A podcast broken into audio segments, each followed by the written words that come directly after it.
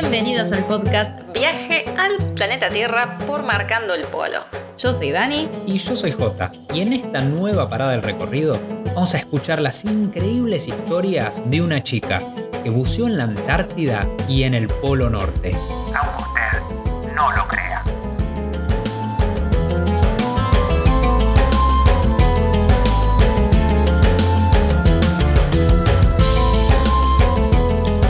Ella sí que podemos decir que marcó los polos. Se fue, se fue del polo sur al polo norte, con muchas escalas en el camino, eso sí, con mucho esfuerzo, logró hacerlo, logró cumplir su sueño, algo de lo que hablamos recurrentemente en este podcast. Y sobre todo demostró que no hay imposibles, de que cuando uno tiene una idea en la cabeza, un objetivo que cumplir, va a ser lo imposible hasta poder conseguirlo. Es un ejemplo de constancia, de perseverancia y de sueños cumplidos y de desafíos también. Porque si alguien, eh, alguien que le gusten los desafíos es a ella, es Laura. Y hoy la tenemos acá para que nos cuente cómo es que llegó a bucear en la Antártida, a bucear en el Polo Norte y todo lo demás, ¿no? Porque no fue, si bien hacemos hincapié en eso en este podcast, hizo un montón de cosas más, salió con una mochila llena de sueños sin saber que iba a terminar uniendo los polos, Sí. abajo del agua. A- abajo abajo del agua. Todo lo que eso implica. Así que vamos a darle la bienvenida a Laura Babajequian a Viaje al Planeta Tierra.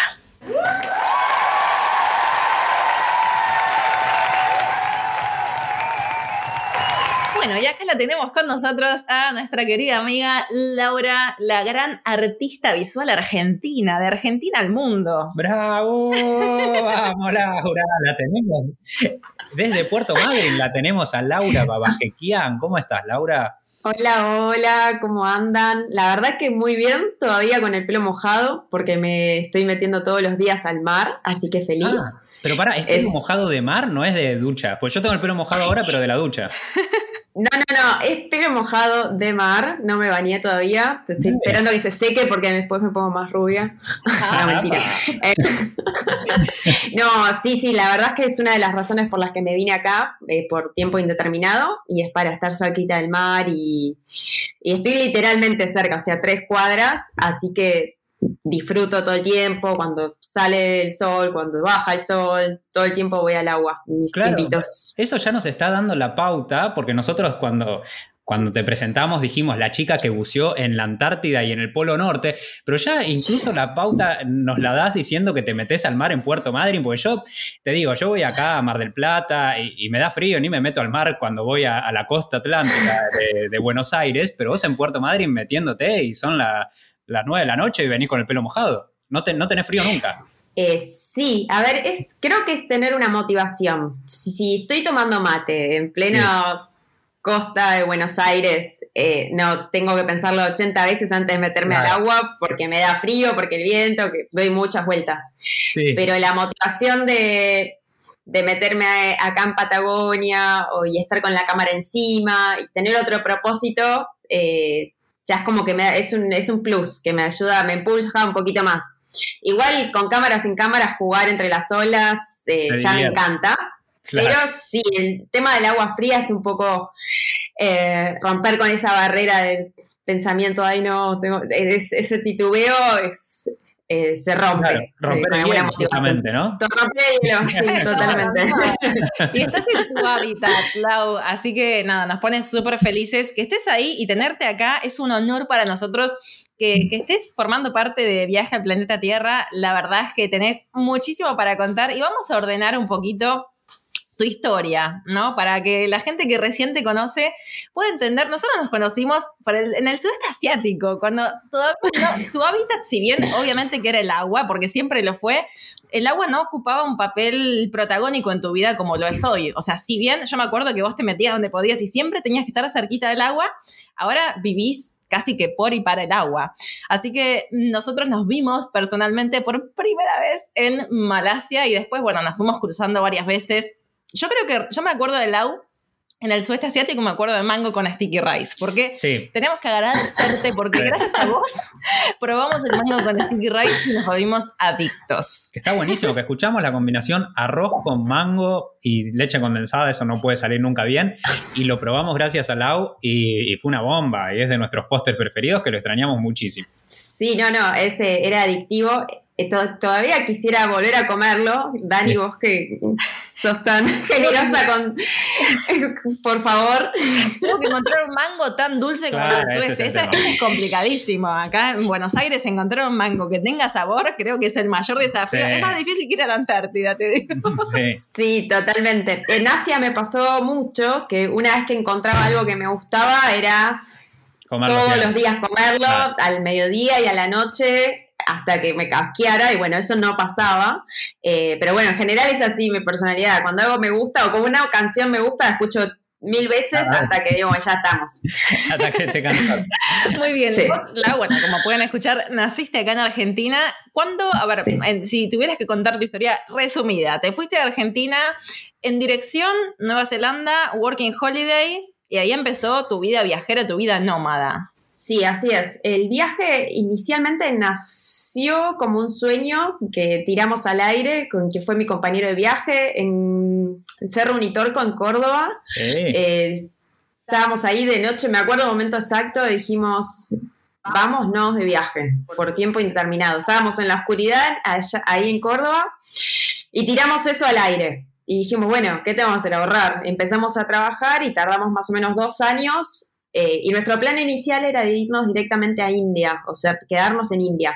En dos años eh, no logramos ahorrar más que para el pasaje y no llegábamos como a quedarnos mucho tiempo en India, entonces nos llegó el comentario, el rumor de que había visas que se podían eh, usar, aprovechar en Nueva Zelanda. Así que dijimos, bueno, vamos a Nueva Zelanda, ahorramos y después seguimos viajando por todo Asia. Y bueno, así hicimos, fuimos a Nueva Zelanda eh, y desde ese momento no paramos. Estuvimos un año ahí, después recorrimos el sudeste asiático y después yo, si bien ya practicaba fotografía subacuática, tenía mi, equipo que no era profesional, después de, que recorrimos mucho en Asia, mm, tomé la decisión de frenar, de viajar y poder comprarme el equipo y profesional y dedicarme 100% a eso. Ya es como que había llegado como un, un nivel en que ya necesitaba algo más, un propósito para seguir desplazándome eh, en distintos lugares. Entonces dije, bueno, de vuelta, tengo que ahorrar, no tengo plata para comprar un equipo fotográfico, Claro. entonces ahí de vuelta apliqué otra visa solo con el objetivo modo trabajador activado al 100% eh, para trabajar, para poder invertir en equipo subacuático y ya dedicarme a eso.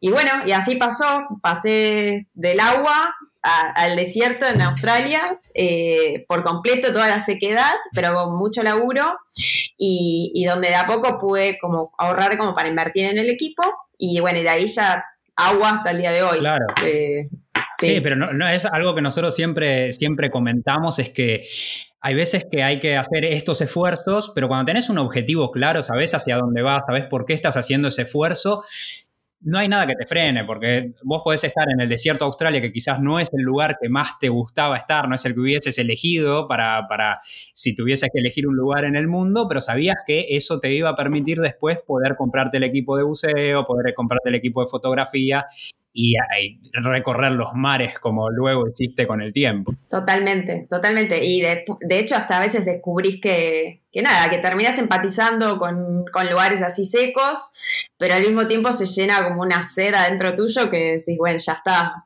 vamos con todo Claro. al mar y donde sea. Pero tengo que reconocer que me gustó esa vida. eh, ahí en el desierto me encantó, me gustó, no, no lo hubiese elegido jamás y por necesidad Seguro. de trabajo me expuse a eso y, y fue una experiencia muy feliz. Y lo que me pasa, que es curioso, que a mí nunca me gustaron los lugares secos o desérticos. Y lo curioso es que Madrid tiene eso, tiene, tiene Sí. esa combinación de mar eh, y de, no tan desierto, pero sí bastante eh, seco. Y, y hoy lo disfruto. En otro momento, de hecho, Madrid nunca era la opción, eh, por esa razón justamente. Mm. Y bueno, acá estamos. acá- ahí estás y, se te ve bien. Se te ve muy feliz, se te ve muy te feliz. Estoy muy bien, feliz. sí.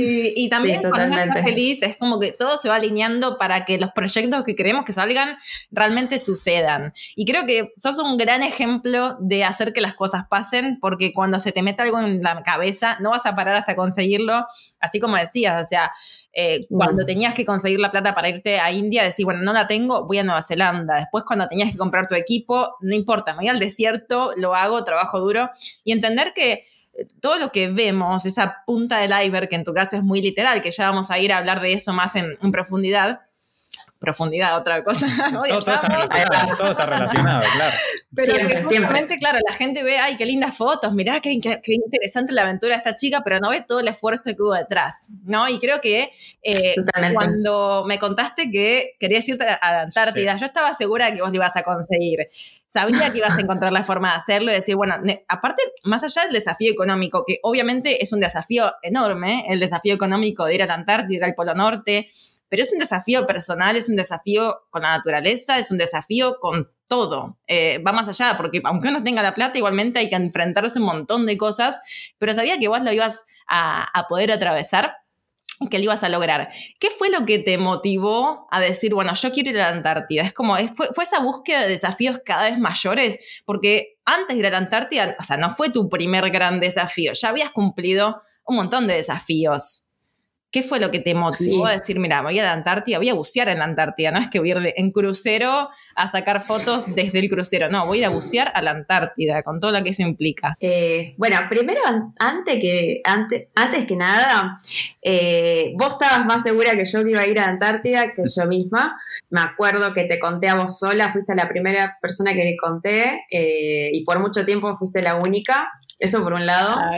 y después Mirá, mirá qué curioso que lo de la Antártida, esa semilla que se sembró, fue justo ahí en, el desierto en Australia, en la estación de servicio, en un, eh, sí, en, un intervalo, no sé cómo llegó a mí una revista eh, de buceo ahí a la casilla donde vivía, no sé si me parece que había sido el dueño de que, ah, dijo a ah, buceo, Laura, y me lo tiró ahí en la casilla.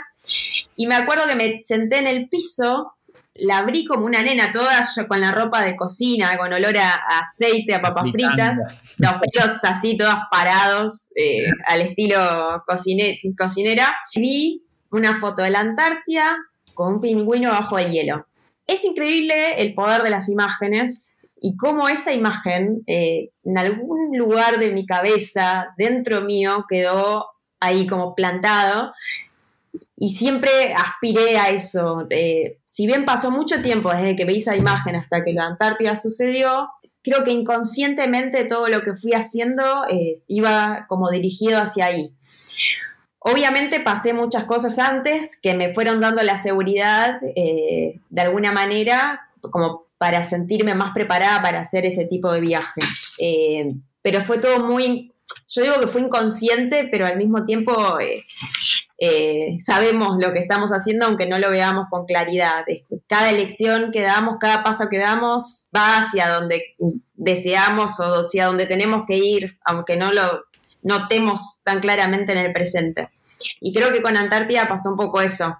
Era un desafío muy grande después de cosas que se fueron cumpliendo, de, cubrir de, actividades deportivas, cosas artísticas. Me pasa, me pasó y me pasa que hay momentos en los que empiezo como a darle prioridades a otras cosas, de cuando ya no, siento que me satisface hacer solo deporte o registrar deportistas, siento que quiero hacer algo más artístico o que después quiero fusionarlo con la ciencia. Entonces, a partir que van apareciendo nuevos intereses y desafíos y necesidad de nuevos conocimientos, es que van saliendo estas cosas, decir, bueno, ¿cómo hago? ¿Por dónde tengo que ir? ¿Qué necesito aprender? ¿Cómo tengo que prepararme? Claro, sí, una cosa es que te quede grabada una imagen de la Antártida y vos digas, quiero en algún momento bucear en la Antártida, y otra es poder llevarlo a cabo, que es una cosa completamente distinta, todo el esfuerzo que lleva, lo que veníamos hablando.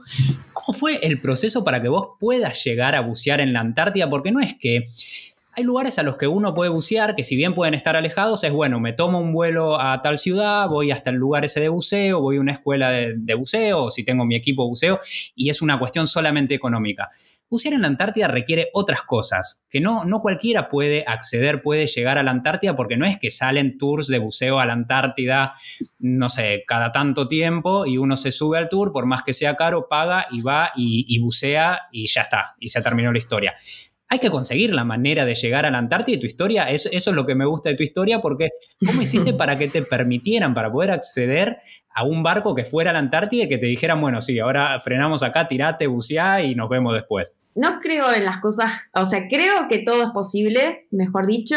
Siento que, que nada, que uno se va preparando en el camino, que no siempre hay que estar listo para hacer algo, que eh, en el andar uno se va preparando, como que no veo cosas imposibles, me cuesta imaginar algo imposible.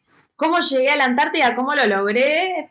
Eh, primero, creo que lo más importante o el que me pasó fue hablar con Dani. Eh, cada vez que tengo una locura la tiro al aire y Dani es como, viste, me la banca. Dani es como, es ese tsunami que te riega los sueños. Entonces, creo que ahí fue el primer paso, creo que el más sabio que di y fue... Em, fue sin querer, pero al mismo tiempo de saber que podía compartir algo con ella lindo y escuchar eh, y escucharla y su todo se puede eh, me hizo ver que, en realidad que no hay una sola forma de llegar a la Antártida en ese momento. Yo es como que decía, bueno, se llega nada más, o el viaje turístico, o si trabajas para National Geographic, y, yo ninguna de las dos me cerraba. Uno porque me parece, ni intenté National Geographic, eh, por otro lado, lo turístico iba a tener cierta limitación como para saltar al agua, entonces yo quería como algún trato más personalizado.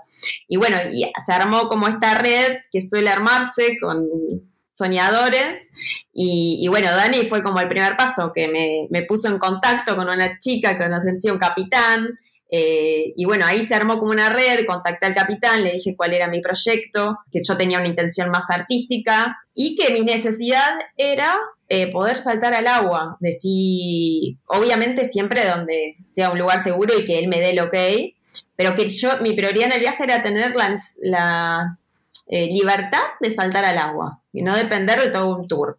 Y lo que tenía de bueno este velero era que éramos seis en la tripulación, cada uno tenía su objetivo, había otra chica que grababa sonidos, había un biólogo que estudiaba el mercurio en las plumas de los pingüinos, una piloto de avión que quería aprender a a manejar el barco y después de los capitanes.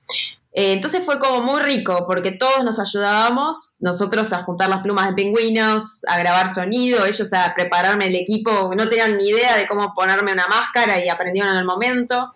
Entonces fue una linda red.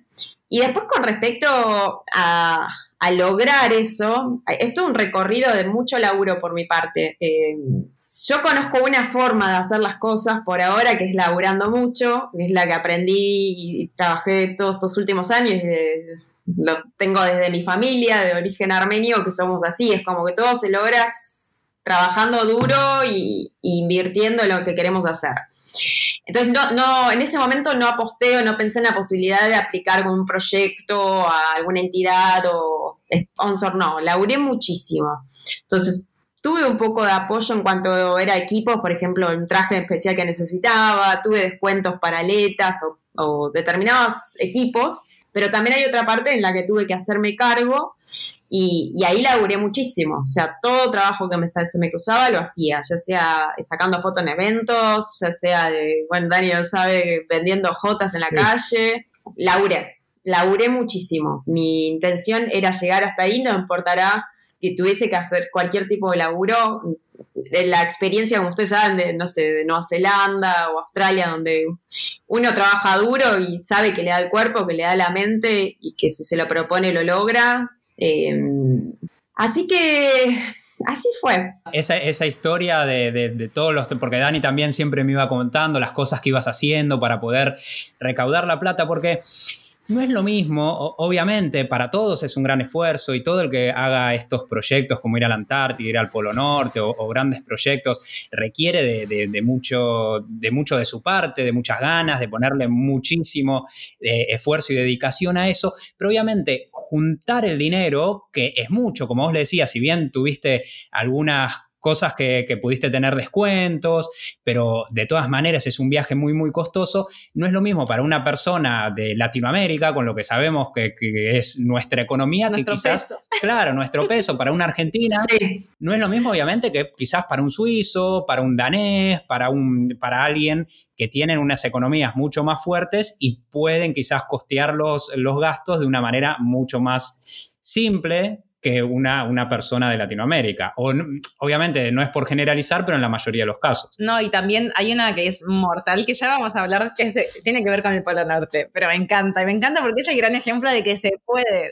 Creo que el agua, a ver, eh, es como decía antes, sos el, el claro ejemplo de que los sueños se trabajan, de que una idea es simplemente una idea que no vale nada si no se pone la motivación en acción. Entonces, eh, uno trabaja para conseguir lo que quiere y busca la forma, es como que también es creer que nada es imposible. Eso me encantó. Ah, Tengo varias cositas que voy, fui guardando en mi cabeza mientras ibas hablando. Primero me, emociona que, bueno, hayas podido contarme y sobre todo ese apoyo es es súper importante, ¿no? Porque a veces cuando uno tiene un sueño lo cuenta y le dicen, ay, ¿quién, ¿cómo vas a ir a la Antártida? O sea, no sé, no vas a poder juntar la plata o no sé, te vas a ahogar en el camino, te vas a morir de frío, no vas a conseguir barco. Es como que te pueden decir un montón de cosas eh, y hay mucha gente que por ahí te lo dice y no te lo dice de mala intención, sino porque no cree que pueda ser posible. Esto que vos Sí. decís que tuviste descuentos en, no sé, en, en traje, en equipo, no fue gratis. A ver, ese descuento no te No. vino a vos de un día a la mañana y decir, y decir, bueno, ya está, tenés un descuento. No, fue fruto de tu trabajo de todos esos años que hayas tenido después ese descuento. Y con eso quiero dejar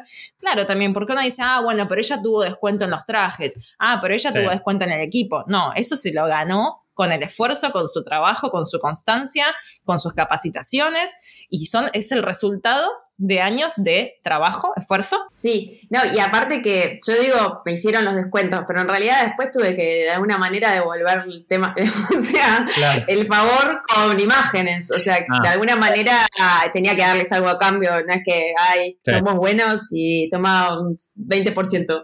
Eh, no, sí, no, bueno, yo no tuve esa suerte. Obviamente sí tuve una respuesta por esto que decís, Dani, porque a ver qué hiciste antes. Ah, ahí va, bueno, te damos. te- creo que lo que tu trayectoria o lo que ya hiciste, eh, lo que logra es que te lean, te lean a ver Sí. qué, a ver qué quiere, Sí. quién es. Ah, bueno, bueno, Sí, vamos sí. a ver. Y ahí recién después ya está el tema de, bueno, yo te doy esto, pero vos qué me das a cambio. Y, y de alguna manera termina siendo como un trabajo más, porque es un tema más en lo que tenés que estar pendiente en el viaje, eh, de- determinar sacar ciertas imágenes que sabes que le van a servir, de los productos o, lo que sea. Eh, pero bueno, sí, está bueno que lo hayas comentado, es, es buen punto. Porque mucha gente ti- tiende a decir, ah, no, porque tal consiguió un canje o porque tal. Y no, a ver, eso es, es fruto del trabajo que hay. Y nombraste otra cosa también cuando estabas contando de cómo fue que llegaste a la Antártida, de que empezaste a tocar puertas, ¿no? A consultar a gente que por ahí podía llegar a tener alguna conexión. Y dice la frase que estamos a ocho personas de la persona que estamos buscando. Que no estamos a más de ocho personas de lo que buscamos. Entonces, en tu caso estuviste a tres, quizás, no más de cuatro. Eh, Tienes que empezar a tocar puertas. y, Hola, quiero ir a la Antártida. Como decir, hola, el, el 60 me deja en la Antártida. No Claro. sé el 60 No, pero hay un sí. velero que sale y, y capaz, que, capaz que te lleva. Totalmente, sí, muy cierto eso. Nunca sabes las vueltas de la vida y, y así como todos actuamos como puente de alguna manera en algún Sí. momento en la vida, de, sin se querer, sin darnos cuenta, nunca sabemos. Estamos conectados y, y me encanta todas las cosas que fuiste haciendo para poder ahorrar y para poder cumplir tu objetivo. Yo ahora cuando, cuando camino por la calle veo a alguien, no sé, haciendo cualquier tipo de trabajo, Sí. digo, quizás, no sabes, mira, Lau estaba vendiendo jotas y para ir a la Antártida. Entonces es como que decís, el poder que uno tiene de esta constancia, ¿no? Para poder trabajar, para cumplir los sueños, es increíble. Y también el poder de adaptación que uno tiene, ¿no? Y creo que también el viaje te dio mucho. Si bien ya eras así de antes, eso no es que te lo dio el viaje, pero el viaje lo intensifica, ¿no? Lo que uno se tiene que adaptar a lo que venga y hacer lo que venga para un objetivo en particular. Y cuando hay un objetivo claro, uno hace hasta lo imposible. Totalmente, totalmente. Yo, eh, un poco esto que decías recién de trabajar en la calle, he cruzado, me he quedado con charlas de. Había una vez un pisero que se había armado una parrillita y hacía todos los días, la montaba y la desmontaba, y era filósofo. Y también estaba trabajando, para, porque estaba escribiendo un libro y tenía que pagar toda la, eh, la publicación del libro. Y te- teníamos charlas que capaz el que no sabe o ignora o subestima al que está ahí parado en la calle laburando, no se imagina de capaz los temas de conversación que estamos teniendo, Sí, la chica de las hojotas y el, el chico de la pizza. Me encanta, me encanta, me encanta. Y más allá del económico, porque sabemos que eso ya lo pudiste sortear y eh, de conseguir la forma de llegar, ¿cuál fue tu principal desafío de bucear en la Antártida? Claro, queremos saber lo- O sea, los miedos, porque yo me ¿No tenías imagino. miedo? Claro, porque yo me imagino que vos ibas en el, en el velero ese, y como nos comentabas antes, eras la única eh, buzo, la única que iba a meterse abajo del agua a bucear. No es que vos estabas con un compañero, una compañera que se iban a meter juntas y que le ibas a preguntar algo, le ibas a decir, che, cualquier peligro avísame, haceme una seña y salgo. Estabas vos sola en el medio de la Antártida donde no se mete nadie, eh, ni los Sí. pingüinos prácticamente se, quiere- se quieren meter ahí y vos te estabas metiendo en la Antártida y me imagino que seguramente habrás tenido miedo, habrá habido momentos de peligro, momentos que digo, esta la estoy contando, pero casi no la cuento. E- e- es- esos momentos en los que dijiste, uh, esta, esta es dura o esta fue bastante dura y zafé. Me preocupaba, antes de entrar al agua, me preocupaba que las, que que las que estaban alrededor entendieran cómo me podían ayudar. Eh, a veces eran cosas tan simples como cerrarme el cierre del guante, que es de neopren, eh, o entender que el, el snorkel iba de una manera o la otra. Entonces estaba muy preocupada explicándole a todos, bueno, voy a hacer esto, me pasás esto, cuidado de la cámara. Eso me preocupaba inicialmente. Eh, después cuando estaba muy conectada con el capitán, era- él era argentino, es, perdón, argentino y su mujer es de Estados Unidos, pero al- al- teníamos una conexión eh, importante en cuanto a qué íbamos a hacer, cómo lo íbamos a hacer. Tampoco tenía idea de cuándo me iba a poner el guante, la cámara. Él me decía, bueno, dale, ahora es hora de saltar. Y como ahí el clima cambia mm, forma muy rápida, entonces cuando él me decía saltar al agua, saltaba. Claro. Y la primera vez que me iba a meter, me acuerdo que sentía como que me iba a meter en lava, que el agua me iba a quemar y congelar y quedar y así. Y entonces me fui metiendo muy, muy, muy despacito y yo me decía, che, esto no está tan grave. Eh, Como me meto yo al mar y me Claro, como te metes a, una, a una pileta, ¿viste? Que vas, che, está fría, preguntás y, y no te querés meter. Claro. No, metía, te juro que metí desde el dedo chiquitito del pie, un poquito más, así todo hasta la, la cara. Y si esto está, esto es la gente, esto es Son nada, sí, sí, como que quiera. Y empecé a desplazarme hasta que el agua empezó a entrarme en el traje y ahí Claro. entendí todo.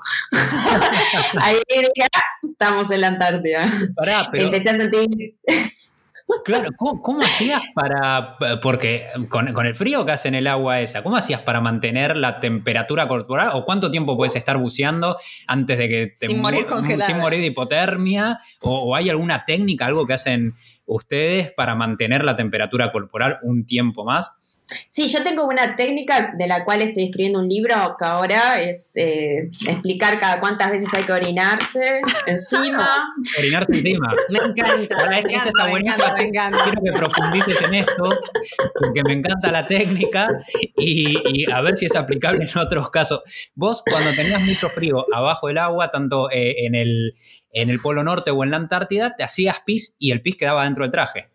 Sí, totalmente asqueroso, pero tomaba mucho té, todo Sí. el día, mucho té, y, Sí. y comía muchas frutas. De hecho, eh, me comí todas las frutas de toda la expedición. Sí.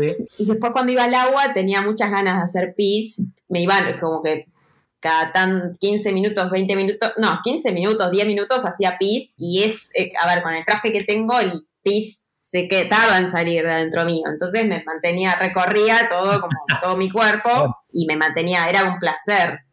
Eh, un placer absoluto, sí. O sea, lo que sí hay que tener en cuenta es que hay que lavarlo. Cuando vos te bañás, tenés que bañarte con el traje. Yo hago eso. sí. Un traje súper ajustado. Esos trajes, pon- ponerse un traje de eso, te lo tenés que poner con, con aceite.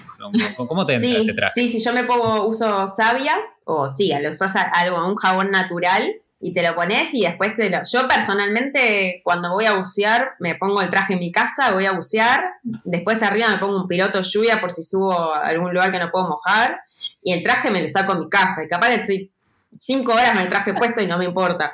Pero es mi, es mi elección esa.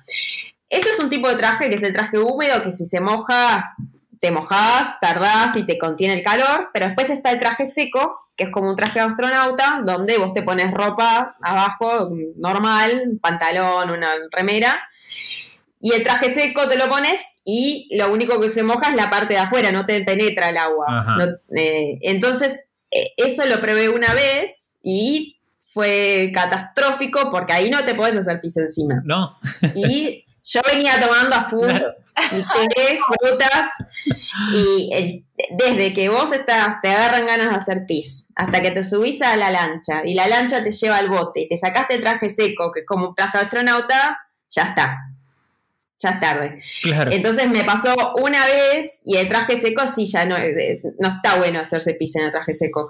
Eh, me pasó una vez y dije, no, Nunca no, más, no me meo más. traje- nunca Voy con más. el húmedo. Voy con el Me, húmedo. que- me encantan estas técnicas que estás tirando, que Es son técnicas de supervivencia. A ver, esto Sí. es, hay que sobrevivir al frío. Super- supervivencia austral.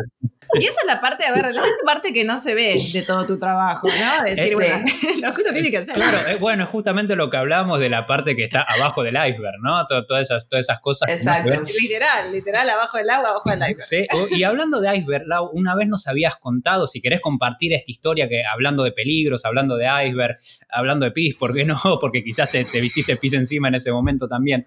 Nos habías com- co- comentado de uno de los grandes peligros una vez que te enfrentaste a un iceberg y que el iceberg se te plantó y te hizo frente y no te quería dejar seguir buceando, capaz. ¿Qué pasó ese día con el iceberg? ¿Qué pasó ese día? Bueno, ese día eh, desobedecí, cosa que con el tiempo eh, empiezo a dejar de hacer. No, empiezo no, ya dejé de hacer, porque te- me di cuenta que no solo pongo en riesgo mi vida, sino de las personas que me están cuidando. Y de alguna manera podría decir que subestimé al iceberg. El capitán todo el tiempo me decía, no te acerques a los icebergs, no te acerques, mira que cambian de posición en cualquier momento. Eh, de hecho, tengo grabado eh, eso que me dijo antes de saltar al agua. Ojo con los icebergs, cambia de posición con el momento. Sí, sí, sí. Bueno, cuestión es que había un iceberg que era como, parecía muy estable y yo me acerqué eh, un poquito, no me acerqué mucho, pero ¿qué pasa? Eh, eh, estaba filmando abajo del agua y yo estaba, poner, podemos decir que estaba a 20 metros o 30 metros del iceberg. Estaba filmando abajo del agua y de repente empiezo a ver como unas burbujitas, como un- cambiando como un estado, ¿viste? Eh, algo estaba pasando, es como si algo, una materia estuviese cambiando de estado. Dije, esto, no, esto está raro. Y no, era- y no eran tuyas esas burbujitas.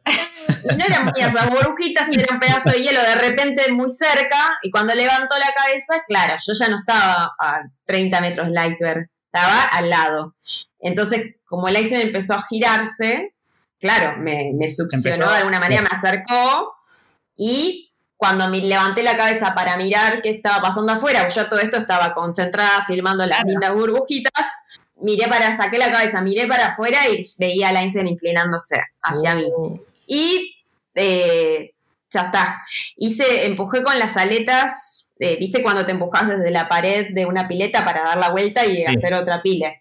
Hice eso, me empujé con las aletas largas desde el hielo hacia del- delante y empecé a letear. No saqué la cabeza para nada, empecé a letear lo más fuerte que pude con toda mi energía, pensando que en cualquier momento recibía el golpe del iceberg. No sé si lo que estaba pasando era lo que yo estaba sintiendo. Realmente yo sentía que ya estaba. eh, Y después avancé, avancé, avancé. En un momento levanté la cabeza y veo al capitán con cara así de susto. que me di cuenta que sí, que algo estaba, que había pasado, estuvo pasando, que estuvo muy cerca. Nada, zafé y ahí es como. Eso pasó al principio de la expedición. Entonces ahí es como que hice un clic y dije, no, bueno, a ver, ubicate. Esto no, esto hay que tomar otras medidas. Claro, Eh, no, no es como acercarse a sí. un coral eso, es otra cosa. no, es, es impredecible. En la Antártida todo es impredecible. Todo. Del clima, la- los protagonistas, todo. Ahí pasa algo y también es que tener en cuenta que no podés resolverlo eh, inmediatamente. O sea, que te enfermes, que te agarre una neumonía, que tengas un accidente, eh, un corte en el dedo, que te agarres un... Todo hay que eh, ponerle mucha atención como si no pudieras resolverlo ya. Tal cual. Y a- O en las próximas di- 48 horas. De, Sí. Seguro que no. Claro, todo está muy lejos. está muy lejos, es un lugar muy aislado.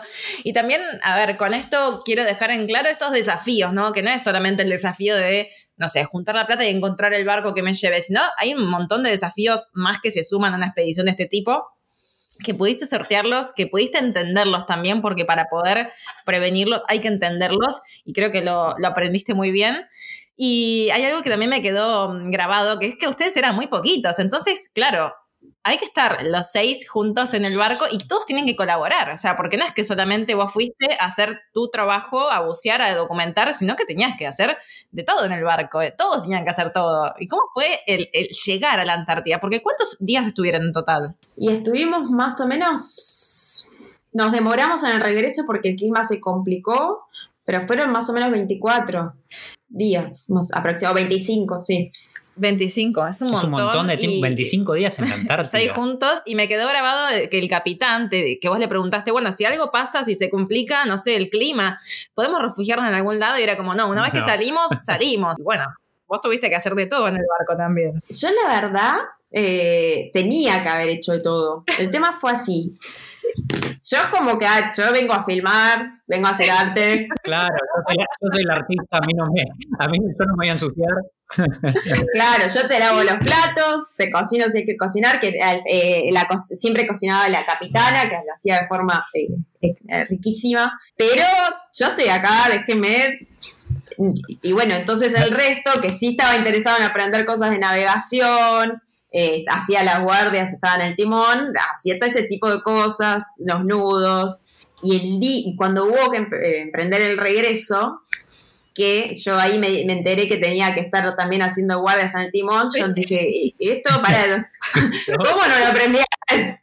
Claro, che, me dijeron, me dieron el turno de guardia, bueno, vos haces este horario, este horario, la guardia, vos de este horario, esto, y esto por dos, tres días. Uy, Yo que dije, pará, eh, claro, yo estaba sacando, estaba con ahí jugando con los pingüinos, foca leopardo, y hay toda una parte que, que nada, que no la hice. No era mi obligación sí ayudar, pero bueno, estaba en la cabeza en otra cosa, muy metida en mi proyecto.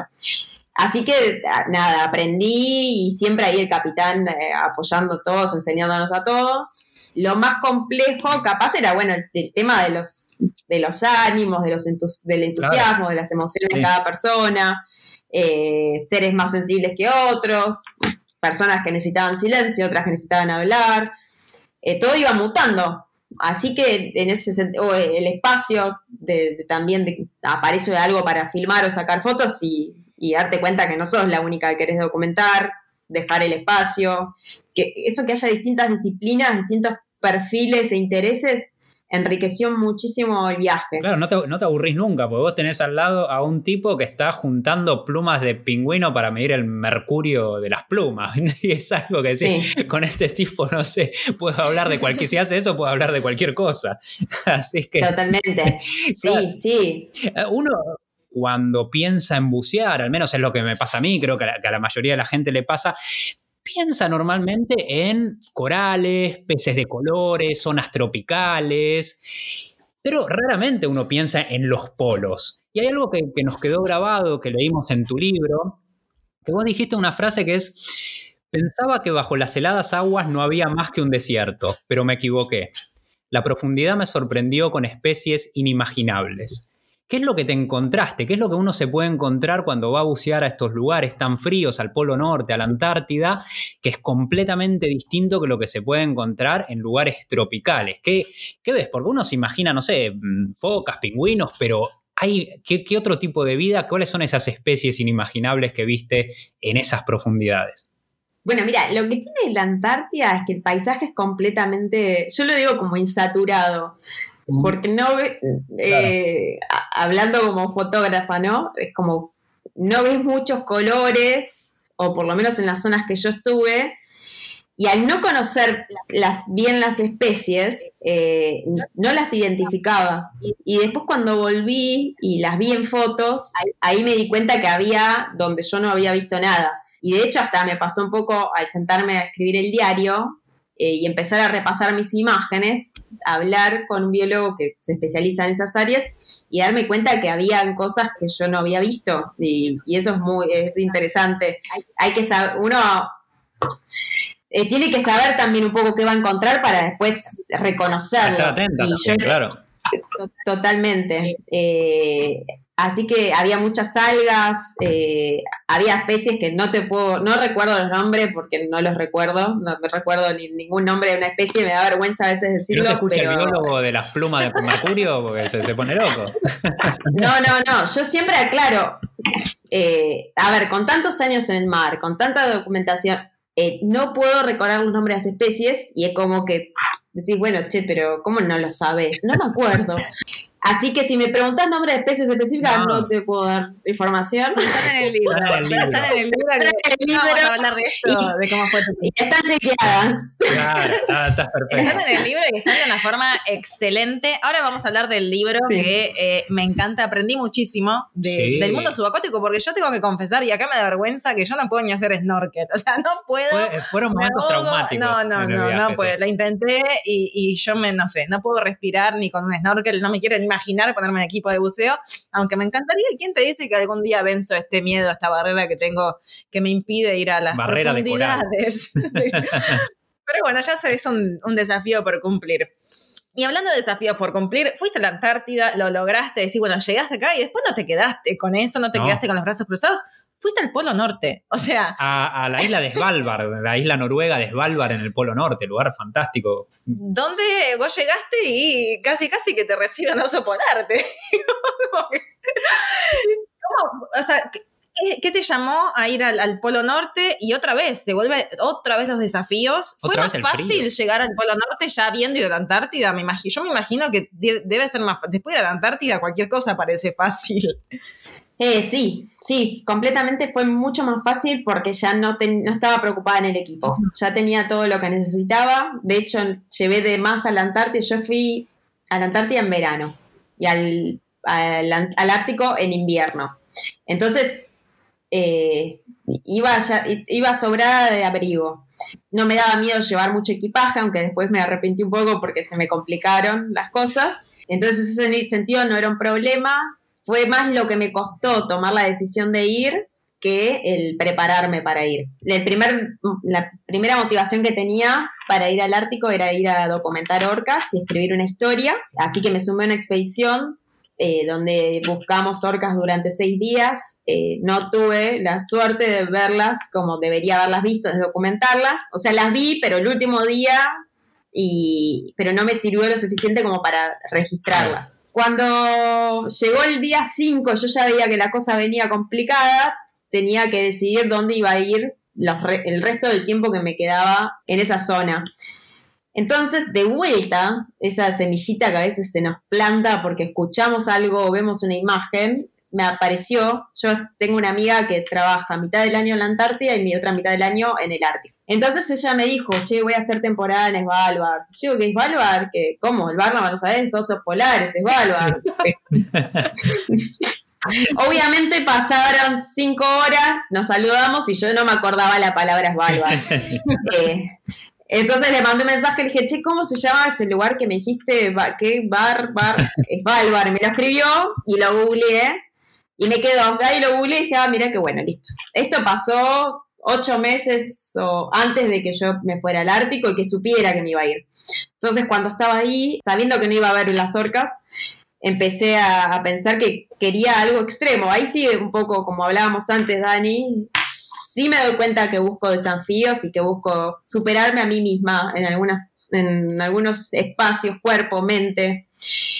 Entonces dije, bueno, ¿cuál es el lugar que puedo ir desde acá, de donde estaba en ese momento en el norte de Noruega, más extremo? Y bueno, chequeé Svalbard, todo el día todos me decían, che, ojo, ahí va a ser las 24 horas de noche, te vas a embolar. No, listo, ya está, me encanta que sea 24 horas de noche. Nunca lo viví, pero mirá que hace menos 30 grados, O sea, cada cosa que me tiraban que yo no iba a poder disfrutar era como un tilde de, visto, esto me gusta, me gusta, me gusta. Entonces tomé, compré un vuelo a Svalbard, así, de la nada. Eh, después chequeé a ver dónde me iba a quedar a dormir. Había un hotel que salía como 300 dólares la noche. Entonces empecé a googlear, dije, bueno, tiene que haber capaz couchsurfing o algo, No, capaz. no va a acampar, me Sí. parece. No, no daba a acampar. No daba a acampar. Sin mucha expectativa, busqué y dije, ah, bueno, había gente, hay gente que aloja. Y terminé en la casa de un búlgaro loco. Si me escucha, lo digo, está re loco. Vive en Eh, así que ya, si no, si no porque te fuiste, claro, porque estás laburando, no sé por qué vivirías eh, en Svalbard. No, totalmente. Y me dijo, bueno, llega, anda, eh, tomate el vuelo, anda al pueblito, eh, bajate del micro, camina hacia la izquierda, donde están las casas azules, anda al tercer piso y entra a mi casa. Esas fueron las instrucciones. Donde está la manada de osos polares, ahí al lado. Claro, el dato clave me dice es anda para donde están las casas azules. Bueno, listo. Me tomé el avión, bajé me sub- del aeropuerto, ya abajo donde están, de- tenés que retirar los bolsos, ya había un oso polar gigante embalsamado. Dije, bueno, ya vemos en el valor. Eh, toda la gente que viajaba en el avión era bastante eh, particular, no eran turistas, era gente que se notaba que vivía ahí, bien así Mm. como rústica, abrigada, seria, blanca, Gigante. gigantes. Eh, entonces me tomo un micro donde en el avión. eh, más o menos, sí. Peludos. Y eran las 2 de la tarde. Eh, todo negro, o Claro. sea, era de noche. Sí. Y yo dije, ¿ahora qué hago? ¿Dónde están las Casa casas azul. azules? y quedé sin internet. No se veía la- por la oscuridad dónde estaban las casas azules, rojas, amarillas, nada. Eh, estaba solo ese hotel, que la gente que bajó el micro iba a un hotel, se metió así, viste, como todos adentro y de repente desaparecieron, no había nadie en la calle.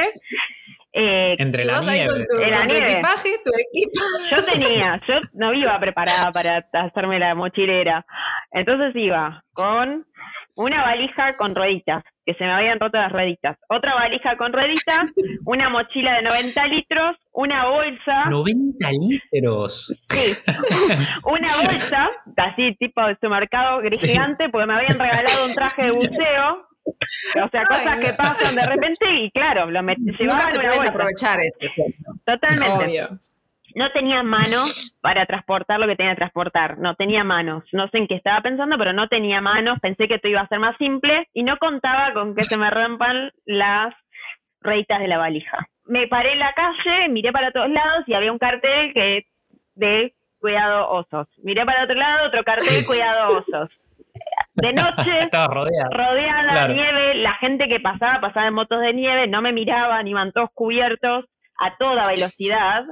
De repente apareció una camionetita de la nada, le hice así señas como ayuda, ayuda, dedo, todas las señas de que, que me- se me ocurrían, y me dice, ¿te pasa algo? Sí, le digo. ¿Qué te pasa? Me dice, no, no, no sé a dónde ir, cómo ir, estoy perdida. ¿Quién bajó de la camionetita? Un filipino. ¿Quién? Un Un filipino. filipino pobre viviendo ahí. Se Un fue de filipino. Filipinas con el calor que hace y Claro. cayó ahí en el Polo Norte. Pero Un era- filipino en el Polo Norte. Es, Filip- eso es peor que el turco en la neblina. Totalmente, pero fue como dije, esto es casa. O sea, acá bajó a, a mi fam- Era como sentirme en casa cuando lo vi Claro. al filipino. Sí, Como no se me. El ángel de la ruta que siempre aparece. Siempre aparece, Siempre aparece Sí. el ángel de la ruta. Sí, cálido, con, viste que, que siempre sonrientes. Sí. Buena onda, Sí. sacó el karaoke y se puso a cantar, seguro. más o menos. Y me dice, ¿a dónde vas? No sé, le digo. Me dijo Casa Azul, eh, entre, tercer piso, puerta con la foto del Che Guevara. Ah, ya sé quién puede ser, me dice. Esos datos. Esos datos Claro que que vos decís que... Eh, bueno, cuestión es que me lleva directo a ese edificio donde dice, yo sospecho que es acá, me dice, espérame. Y subí hasta el tercer piso a ver si estaba la puerta con la foto del Che Guevara. ¿Sabés qué sí? y de paso te subí una valija. Y de paso me, su- me subió toda Subime la la valija. Sí. Y cuando se, me, su- me, me dijo, bueno, este debe ser el altillo, este debe ser para vos, me dice. O sea, como todos. Eh, Ah, porque no estaba el búlgaro. no había nadie. O sea, abriste la puerta de la casa, de la casa de alguien que X que no conocía, abriste la puerta y dijiste, bueno, acá. Acá entro. Si está Che listo. La Argentina, casa. El búlgaro era un personaje y nos terminamos como uniendo en el momento que yo le dije, tengo un traje de buceo, porque me habían regalado un traje de buceo. X, alguien. Entonces le dije, tengo algo para vos, un traje de buceo. Y él la razón principal por la que me alojó es porque eh, sabía que hacía fotos en el agua. Y ella es como, ¿ves? Ah, listo, la acepto.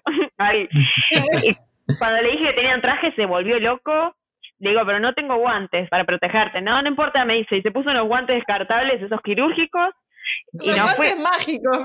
es Sí, búlgaro. el ¿qué arte es? Búlgaro, invierno. Es es gente que está acostumbrada al frío ya A desde que nace. Está acostumbrado el búlgaro. Claro. ¿Se puso esos guantes de goma, los que usan ahora para darte la vacuna del COVID? ¿Esos? Esos, sí, así.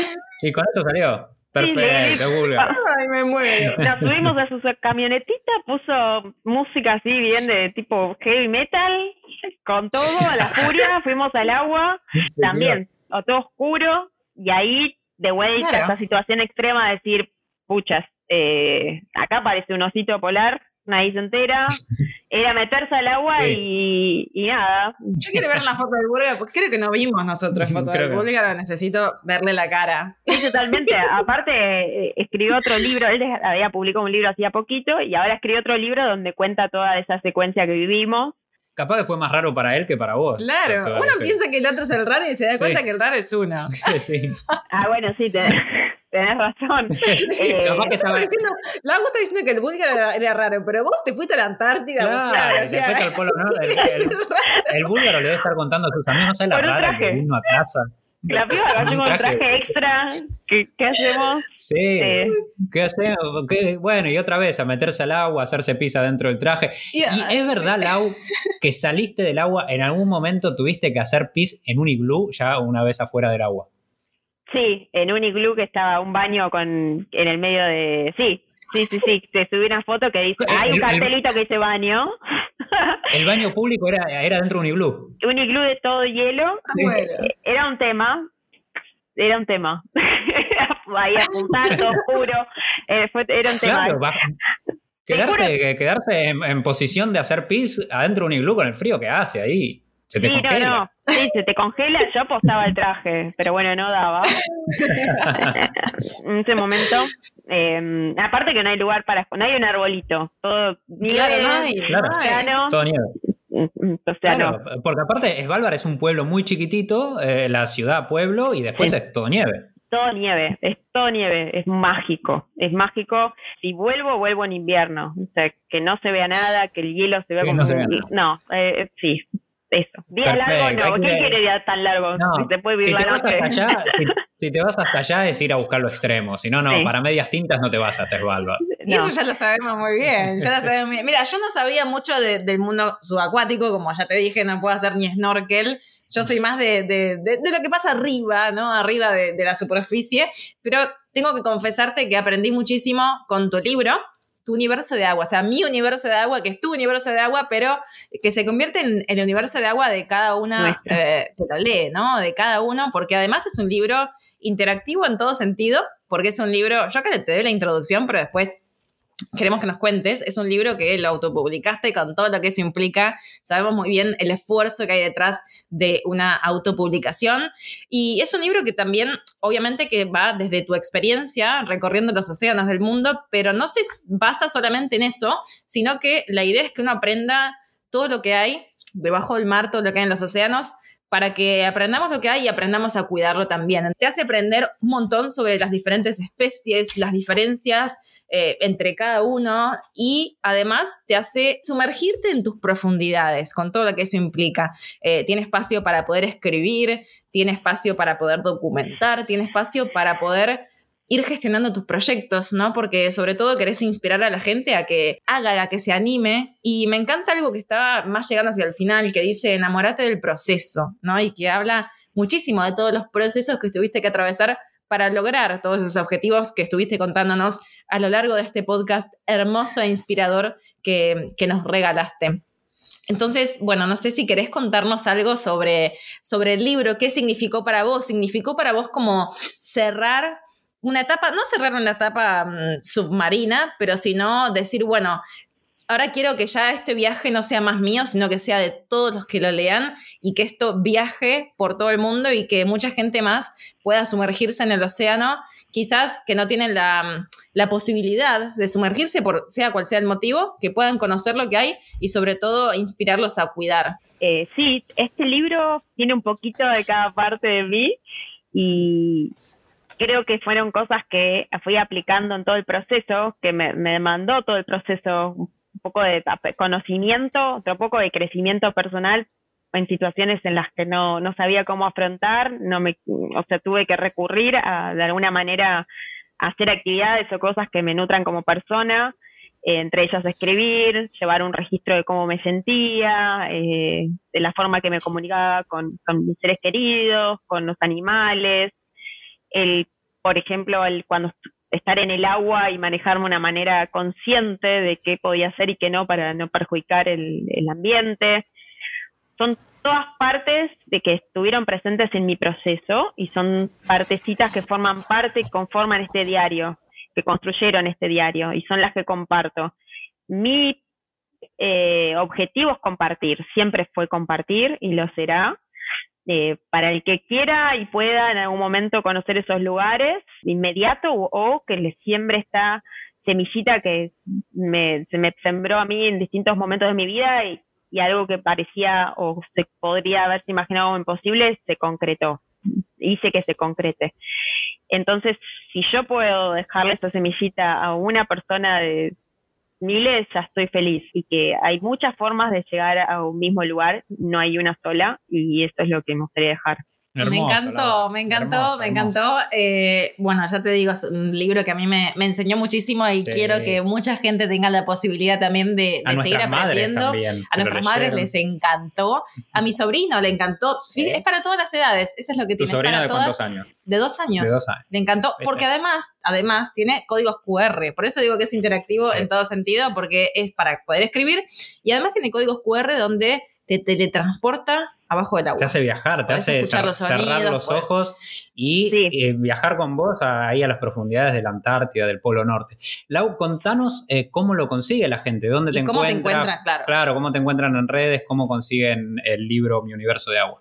Bueno, ahora eh, Mi Universo del Agua tiene un perfil en Instagram que se llama Mi Universo de Agua y ahí pueden encontrarlos y pueden ahí van a encontrar un enlace directo que los lleva a, donde pueden conseguirlo, comprarlo en forma online. También lo pueden conseguir en distintas provincias, que en, Chubut, después en Río Negro, o si es, se hacen envíos también internacionales, pueden escribirme directamente por mensaje directo en mi universo de agua en Instagram arroba mi universo de para todo lo que se refiere al libro. ¿Y cómo es tu perfil? ¿Cómo te encuentro? ¿Cómo veo tu trabajo subacuático en Instagram, por ejemplo, o en la web? En, pueden visitar mi web que es www.deaquavivo.com con Q, y, o mi Instagram personal, arroba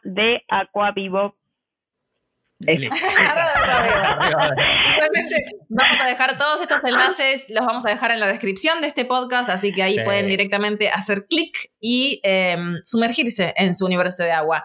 Lau, muchísimas gracias. Fue un honor tenernos en este podcast. Creo que fue súper inspirador. Me diste ganas de, meterme abajo del agua, de vencer mis miedos también. Y creo que para mucha gente que está escuchando del otro lado y quizás pensando que su sueño es demasiado imposible, creo que le dejaste más que claro de que no hay imposible, sino hay que trabajar por ello. No, yo les agradezco mucho cuando me comentaste, Dani, que, que me estaban invitando, me puse muy, muy feliz, la verdad. Eh, los quiero muchísimo, ya lo saben. Nada, me encanta cómo cocinas, Dani, tengo que decirlo. ¿Por eso me querés? Por eso te quiero mucho. A vos, Joto, también te quiero, pero todavía no me cocinaste. Yo no te cociné, ¿cómo que no? No. ¿No? Ah, claro, la última vez que viniste era sushi vegano y lo había hecho Dani, es verdad. Es verdad, es verdad, es verdad. bueno, dale, la próxima, la próxima te voy a cocinar yo. Puede ser un pad thai, que seguro te gusta. Listo, compro. La próxima, muchas gracias, muchas gracias por la invitación, los quiero muchísimo y bueno, espero que compartamos, aunque sea que vengan a visitarme acá al mar y los vamos juntos a romper ahí los miedos. Y nos vamos a, bucear como el búlgaro. Ahora voy a entrar a Couchsurfing, voy a buscar Svalbard y lo voy a buscar al búlgaro. Sí, no, A ver si está. Es el compañero de agua. Me encantó. Y, fíjate esa semillita que plantaste en él también, ¿no? Que qué importante fue esa experiencia. Así que bueno, como plantaste esa semillita en el búlgaro, la estás haciendo en muchísima gente a través de tu trabajo, de tu inspiración. Así que gracias. Y bueno, veremos dónde te encuentra el mundo acá 10 años. Todo puede pasar. Gracias, Gracias, Lau. Nos vemos por las rutas del mundo. Besos. Besos. Me encantó este episodio, creo que fue uno de los que más disfruté porque, bueno, como vieron, conocí la historia desde adentro. Estoy súper contenta que la hayamos tenido acá en este, en este podcast, una invitada de lujo total. Y por llevarnos a todos a lugares recónditos que nosotros al menos, y, supongo que la mayoría quizás de lo que los están escuchando nunca han llegado, nunca fueron, las profundidades de los polos y entender, como decíamos, como fuimos repitiendo a lo largo de este episodio, entender que todo se logra en base a muchísimo esfuerzo. Creo que es un claro ejemplo de que cuando hay una motivación no hay más que encontrar la forma de cumplir ese sueño. Así que, bueno, nos alegra que lo haya podido transmitir para todos ustedes. Así es como llegamos al final de este recorrido acuático de hoy por las profundidades de nuestros miedos, de nuestras, em, por ahí, debilidades, pero también de nuestras fortalezas como seres humanos y que, bueno, somos capaces de hacer lo que nos propongamos. Así que gracias por acompañarnos. Si quieren, la seguimos en Instagram, nos encuentran como arroba marcando el polo. Pueden decirnos si les gusta este tipo de contenidos. También si lo están escuchando desde Spotify, no te olvides de seguir el podcast para enterarte cada vez que subimos un nuevo episodio. Muchas gracias por acompañarnos, muchas gracias por viajar con nosotros y nos vemos en la próxima parada de este viaje al planeta Tierra.